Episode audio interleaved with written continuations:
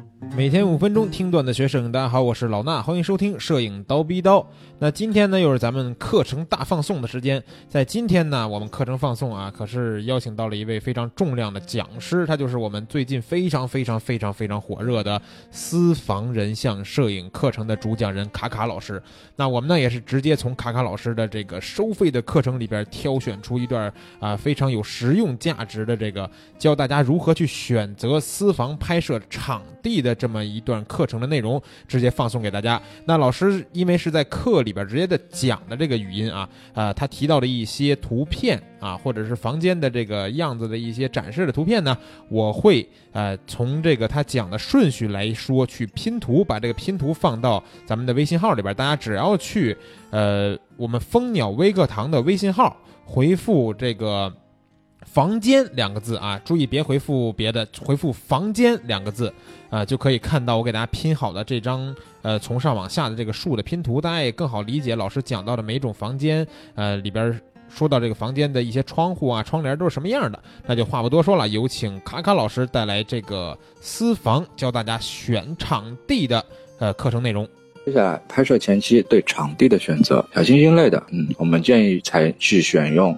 采光比较好的房间啊，尤其是，呃，在一间房间里面有多个方向是有窗户的房间。什么叫多个方向有窗户？那如果我们只有啊一扇一扇一个房间只有一扇窗户的话，那就是光源是固定的。那对我们呢构图什么都不是很方便。而且清新类型的话，有多个方向的光源进来之后，我们的拍摄的一个嗯思路呢就可以可以扩得非常广。因为多个方向的有窗户。我们可以开和关来控制它的光源，但是没窗户的话，你是不可能凿一个洞出来。那很多时候呢，在两面有光的时候啊，模特的一个侧脸和正面都可以打到光线，轮廓都会比较漂亮。这时候呢，啊，那个光比也比较小啊。这时候呢，我们就建议就是这种房间呢，尽量就采用那种有多面窗户的一个房间。当然，如果没有。呃，这种条件的话，我们尽量选择有比较大的窗户的房间，特别是有落地窗的房间会非常适合。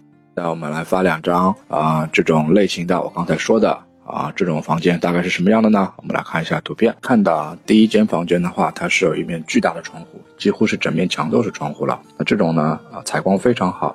一般来说啊，只要是天气不是太差的情况下，就算是阴天啊，光线还是非常完美的。那这时候呢，因它的因为只有一面窗户，所以比较单一。然后小清新的话，主要拍摄的话，也就是模特的一个面部朝向的方向。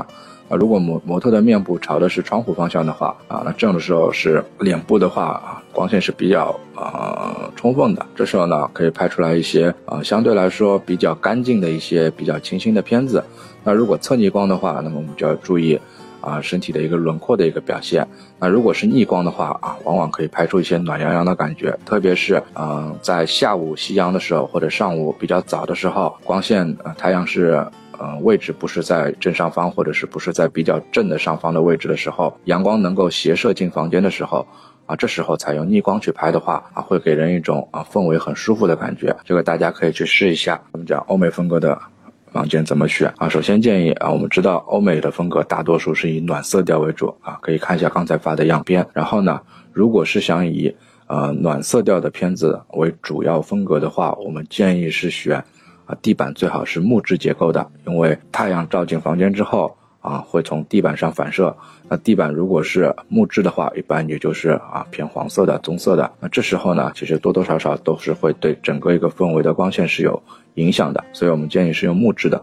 然后呢，啊窗户最好是能够有带有不透光的窗帘或者百叶窗为最佳。因为呢，我们拍摄欧美系的风格的时候。很多时候会用到暗调，或者是用大光比的拍摄去拍摄。那这样的话，如果你的窗户纯粹只是一个半透明的纱帘的话，啊，你其实很难达到就是改变光比的效果。所以呢，我们建议这时候呢，窗户尽量去找那种是有不透光的窗帘的，比如像黑色窗帘啊、蓝色窗帘这种。然后呢，百叶窗的话，它是可以开合的嘛，也是可以起到一个调节光比的作用的。啊现在也是发两张啊，类似于比较适合拍欧美片子的一个房间。啊，大家看一下，可以看到啊很明显的，这房间都是啊木质的，然后整体的色调你就会觉得这个房间是比较偏暖的。然后我们会发现第一间房间的话，它的窗帘是蓝色的，不透光的。啊，这时候呢，如果你需要大光比，那我们就可以把窗帘开一条缝。那如果需要嗯比较反差比较小的，啊，就是不要太。硬的光的话，我们可以把窗帘全打开。那第二间房间就比较特殊了。第二间房间的话啊，其实我们看见的是窗是百叶窗，然后呢，整体这个房间的风格啊，你可以看到它是比较欧式的一个，其实也不算很欧式的一个沙发了，它是是那种上海老老，应该说旧旧上海的那种啊感觉的这样一个沙发。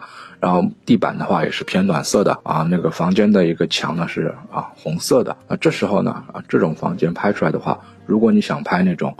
嗯，光比比较大的，我们可以把百叶窗的一个窗帘那个格子的方向调整一下，来达到这个房间的一个明暗控制。啊，这个呢是主要就是我们利用自然光去拍摄的。那如果我们是用闪光灯去拍摄的话啊，那这个的话，嗯，其实房间上的窗户是窗户什么就没有太大关系了。我们只是把窗户理解为它就是一盏闪光灯。啊，但是一般来说啊，窗户这种大小的的柔光罩我们肯定是找不到的，所以我们就是把窗户理解为一个超级巨大的闪光灯。之后的话，在专题的课里面，我们会分别讲到啊，怎么去利用这些啊房间里面的灯光，房间里面的一个布置，去拍摄出对应主题的一个风格的片子。大家看到这些房子房间，可能觉得啊，这房间很漂亮，那为什么我就找不到这样的房间呢？啊，这个呢，其实呢，嗯，也是可能你们接触私房这块比较少。那当你们啊经验越来越丰富的时候，不管是模特啊，还是道具啊，还是房间上的选择，其实积累起来之后呢，其实并不难找。那下面我们来介绍一下啊，这些场地我们是怎么找到的。主要他们主要他们是分主题酒店、民宿和实景棚。那主题酒店的话啊，一般我们会采用。采光比较好的钟点房，因为相对来说成本低一点嘛。但是呢，主题酒店的装修呢，一般来说，嗯，并不是很好。我们主要是注意它的一个整体的一个是暖色还是冷色调就可以，然后面积够不够大，然后呢，窗户的一个大小，这是最主要的。我们就要注意窗户是多大啊。这样的一个主题酒店，我建议你们是可以拿来练手。或者是给新认识的模特试镜，并不要作为一个创作啊，为用来创作的一个房间，呃，相对来说它的效果会比较差一点。但是由于它成本比较低，然后的话，呃，可以用来就是说，比方我在新手阶段啊，因为毕竟订一个房间也要五六百块钱，而主要一个钟点房的话，可能只要一两百块就可以搞定了。这时候呢，我们可以去啊练练手，去约一些啊身边的妹子，或者是并不是非常。啊，非常就是说熟练的，或者说嗯专业的模特，这样的话我们去达到一个练手的效果。啊，还有一个就是到后期的话，当我们模特资源比较丰富的时候，有些新认识的模特呢，并不知道他适不适合拍这些主题。那这时候呢，可以把他们带到啊主题酒店或者是钟点房去试一下，这个模特到底适合拍什么。第二个的话啊，就是一个最主要的一个我们拍摄私房的一个房房环呃场景的来源，就是啊一些民宿。民宿的话也是这两年看刚开始流行的啊，主要是一些，呃专业的设计团队或者是一些个人的设计师，啊，他们借用一些比较老旧的房子啊，然后去改改建成一个比较富有特色的一些房间。那这些房间呢，因为都是一些设计师设计的，所以呢，啊，它和普通的酒店的装修是完全不一样的，它更适合拍摄。然后的话啊，我根据我们之前如果自己定好主题之后呢。啊，从一些渠道上面可以去自己选择自己想要的一个风格，包括一个整体的一个氛围的颜色。那民宿从哪里找呢？啊，主要的话，我现在看下来很多地方找下来的话，最方便的是两个 A P P，一个呢叫小猪短租，另外一个呢是那个啊爱彼迎。那这两个呢，我待会打在呃我们的那个呃直播间里面。然后大家可以去下载一下啊，这两个的话，在全国各地的话啊，他们都是有房间的。我们只要下载 APP 就可以去搜索关键字的话，嗯，上海这边的话，一般是搜索老洋房啊，或者是搜索租界。如果是在外地的话啊，嗯，我是现在不是很清楚，但是的话，你就算是不搜索关键字的话，其实也能找到很多很特殊的房间的。呃，甚至呢，在国外啊，爱彼迎的话，在国外的话，其实也是有很多房源的。那有时候我们出去旅拍。啊，到了一些啊东南亚或者是其他一些地方，其实如果是有嗯比较合适的跟随的拍摄对象的话，那也是可以在上面去订一些民宿啊，然后在里面去拍的啊。现在我打一下这两个 A P P 的名字，大家看一下啊。现在可以去下载一下啊。民宿的话，我们在订民宿的时候一定要注意，嗯，就是因为大多数嗯民宿的一些环境的照片，嗯都是用广角拍的，所以看起来都很大。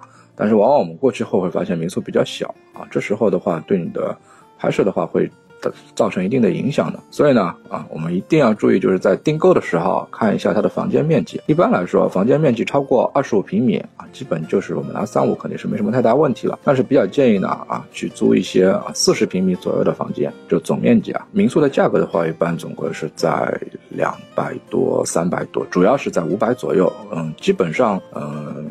还比较舒服的一些民宿的话，都是在五百左右。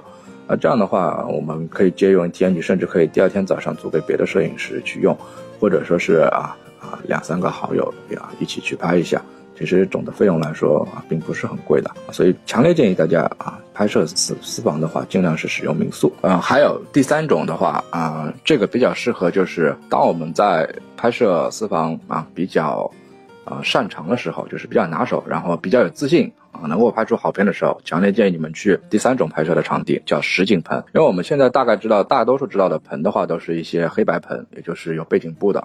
或者是背景墙的棚，然后用灯来拍摄的，那这种呢，啊，一般商业会用的比较多一点。对于私房拍摄或者是其他类型的主题拍摄的话，还有一种拍摄啊，叫实景棚，它里面会有很多啊装修的东西啊，装修过啊，就是搭配过的一些啊布景啊。这时候呢，好处就是实景棚一般都是摄影师开的，然后采光什么他们都考虑进去的，包括一些啊布景，都是对拍摄是有作用的。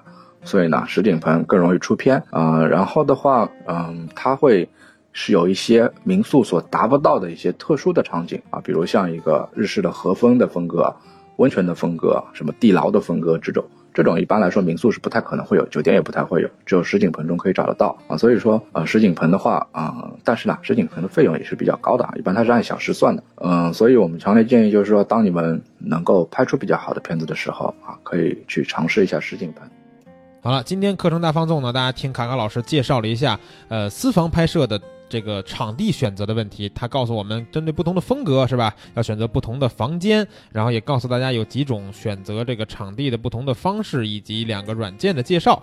啊，如果大家对于这个拍摄场地呢有更详细的问题想咨询老师，或者是说想了解更多的这个私房人像拍摄的呃具体的操作的一些灯光啊、布景啊，包括模特沟通啊、后期等等方面的知识，就需要去关注卡卡老师这套私。私房人像的摄影课程了，那这道课程呢，现在还有最后几天的这个拼团优惠啊！如果是感兴趣的话，可以去找我们的课代表咨询一下。那今天课程大放送的内容就是这些，咱们明天早上七点不见不散。